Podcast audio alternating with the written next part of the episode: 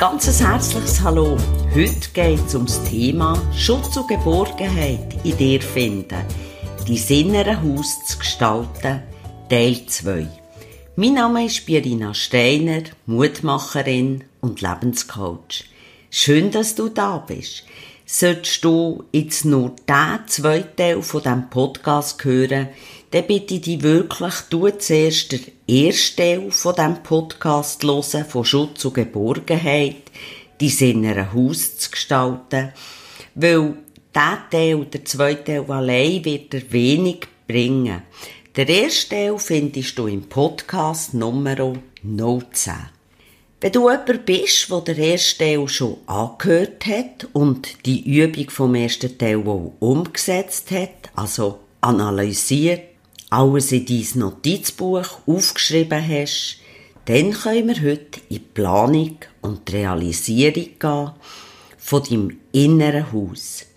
Dazu ist es notwendig, dir zuerst mal ein paar Gedanken zu machen, was du denn überhaupt willst und vor allem in welchem Zeitraum, dass du das willst. Schau es einmal so an. Du bist die Eigentümerin von deinem inneren Haus und gleichzeitig aber auch die Architektin. Die Architektin, die für die perfekte Planung, die Realisierung und die Wünsche der Eigentümerin verantwortlich ist. Dabei geht es eigentlich um das Thema Eigenverantwortung, ob du deine Ziele erreichst oder nicht ob du etwas unternimmst oder nicht. Auf das Thema gehe ich hier in diesem Podcast nicht näher ein. Du findest das aber im Podcast 002 Eigenverantwortung stärken, aktiv dein Leben zu gestalten. Du wirst wieder ganz unten am Podcast im Beschrieb alle Links dazu finden, die ich jetzt hier erwähne. Als Eigentümerin musst du das nötige Kapital bereithalten, damit die Architektin überhaupt für dich arbeitet. Das ist ganz klar. Das Kapital, das du bereitstellen sind in deinem inneren Haus deine Fähigkeiten, Talent, deine persönliche Weiterentwicklung. Wenn du beabsichtigst, real ein Haus zu kaufen, dann musst du auch genügend Eigenkapital haben, ein gewisses Einkommen überhaupt können vorweisen um die nötigen Kosten, die laufenden Kosten können zu zahlen, weil sonst gibt die Bank keine Hypothek. Genau so ist es auch bei uns. Wenn wir gewisse Ziele erreichen wollen, dann ist es auch notwendig, dass wir uns gewisse Fähigkeiten aneignen. Wie zum Beispiel, wie kann ich mich mental steuern? Wie kann ich mich besser motivieren? Wie kann ich zum Beispiel auch in stressigen Zeiten gelassen bleiben, in stressigen Situationen? Wie bin ich selbstsicherer oder kann meine Selbstsicherheit stärken? Toleranz ist ein Thema. Wie kann ich toleranter werden? Positiver denken? Auch Dankbarkeit ist ein wichtiges Thema. Und so weiter. Je mehr Fähigkeiten wir entwickelt haben, desto einfacher ist es auch, unser inneres Haus zu einem Wohlfühlhaus zu gestalten. Also solltest du dich fragen, was genau ist meine Zielvorstellung von meinem inneren Haus? Wie soll mein Haus überhaupt aussehen?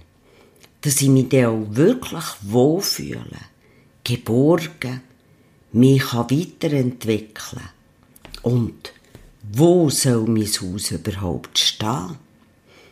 Du dir doch jetzt einfach mal dein innere Wunschhaus konstruieren und frag dich auch, wie viel Zeit brauche ich, um mein Wunschhaus zu realisieren.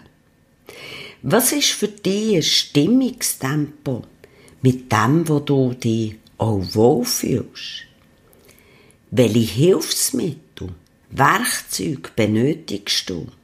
welche Helfer können vielleicht auch noch dazugezogen werden. Jetzt geht es so Schritt um Schritt ans Ziel. Denn manchmal stellt sich auch heraus, dass ein paar Werkzeuge und Hilfsmittel irgendwie nicht das erwünschte Ergebnis geben.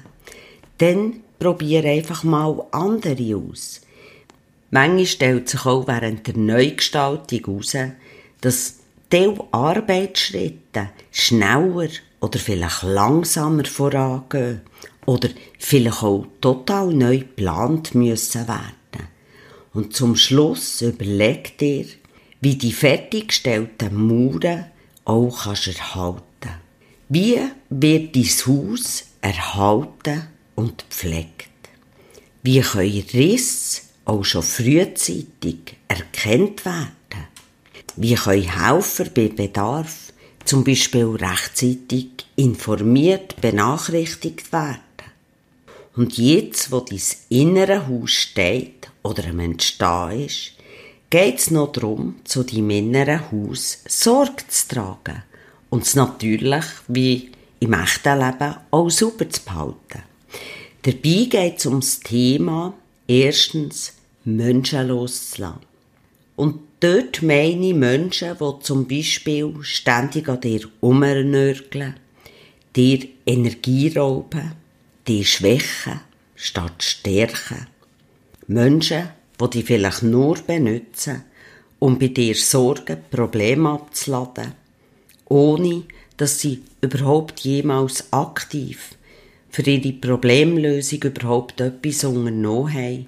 Sie fühlen sich einfach besser, weil sie haben ihre Probleme ja bei dir können abladen Aber auch Menschen, bei denen, wo du so ganz genau fühlst, die sind gar nicht aufrichtig. Sie sind überhaupt nicht ehrlich zu dir.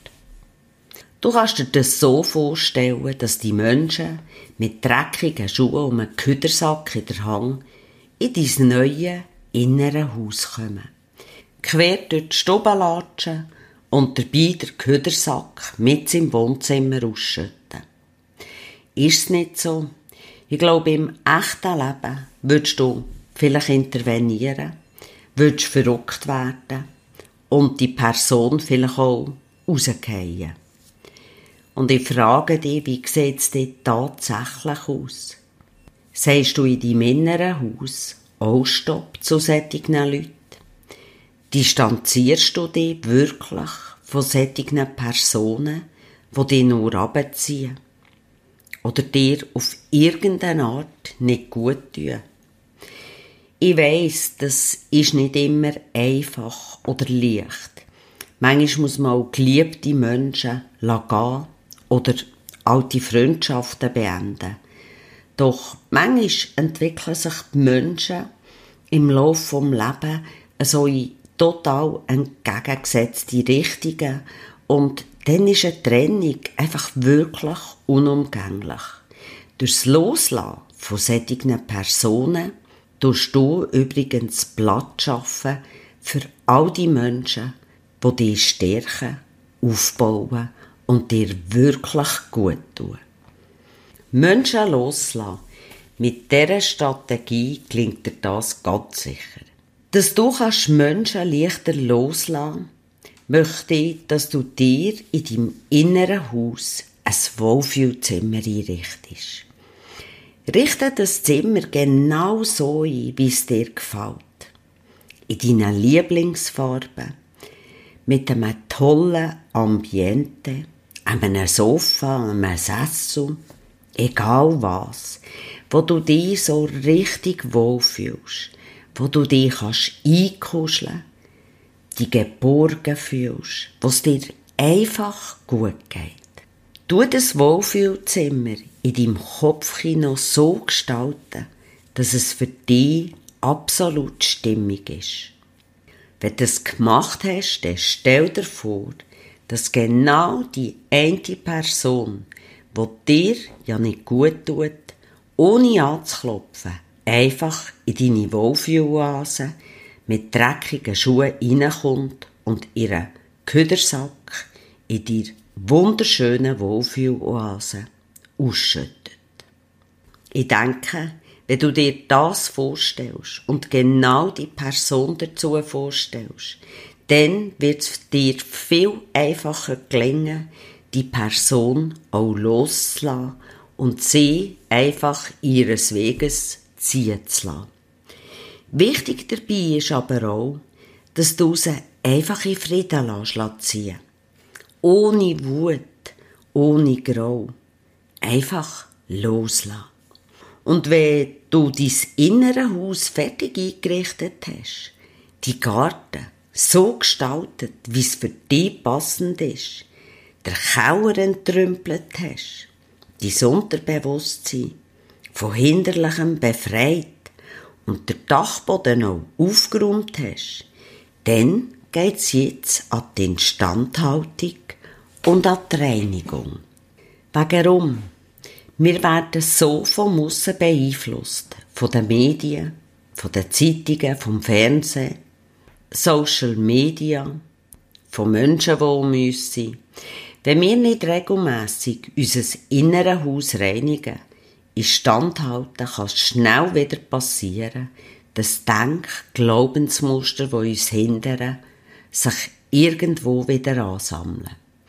Das kann auch durch Lebenskrisen passieren, Schicksalsschläge geschehen oder durch Menschen, die neu in unser Leben treten und eben nicht gerade förderlich für uns sind. Genauso wie du deine Wohnung, dein Haus reinigen, ab und zu vielleicht auch neu einrichtest, ist es notwendig, das Gleiche in deinem inneren Haus zu machen. Unser ganzes Leben ist ein Wandel Genauso wie die Bauweise der Häuser über die letzten Jahrzehnte. Ich kann mich noch ganz gut erinnern.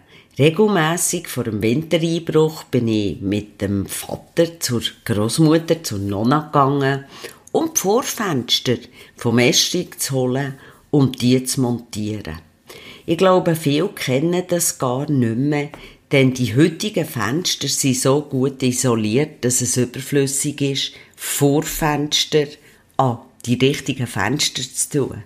Aber früher hat man Sommerfenster gehabt und dann hat man noch eins aussen dran montiert und das war das Winterfenster, also da hat man zwei Fenster hintereinander gehabt. Und genau so ist es aber auch in unserem inneren Haus.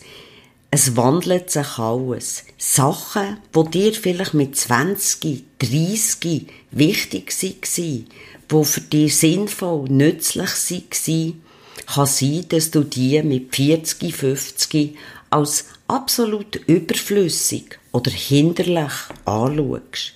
Und so wie die Zeiten ändern, so verändern auch wir Menschen uns. Darum ist es wichtig, immer wieder von Zeit zu Zeit durch unser inneres Haus zu gehen, anzuschauen, zu entrümpeln und auch Baumängel, die wir wieder entdecken, Rissen in den Wängen, Löcher, wieder ein bisschen zu flicken. Wenn du jemand bist, der wirklich interessiert ist, dein Innere kennenzulernen, die von deinem inneren Führer leiten zu lassen, dann empfehle ich dir den Weg zu deiner inneren Führung. Den Link findest du auch wieder im Podcast beschrieben. Ich freue mich, wenn dir mein Podcast gefallen hat und er vor allem dir weiterhilft.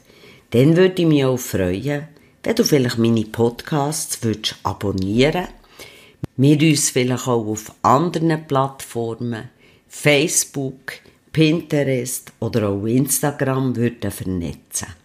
Ich wünsche dir ein wunderschönes inneres Haus, wo für dich absolut Geborgenheit ausstrahlt, wo du dich kannst weiterentwickeln, glücklich und zufrieden bist. Bis bald, deine Pierina Stein.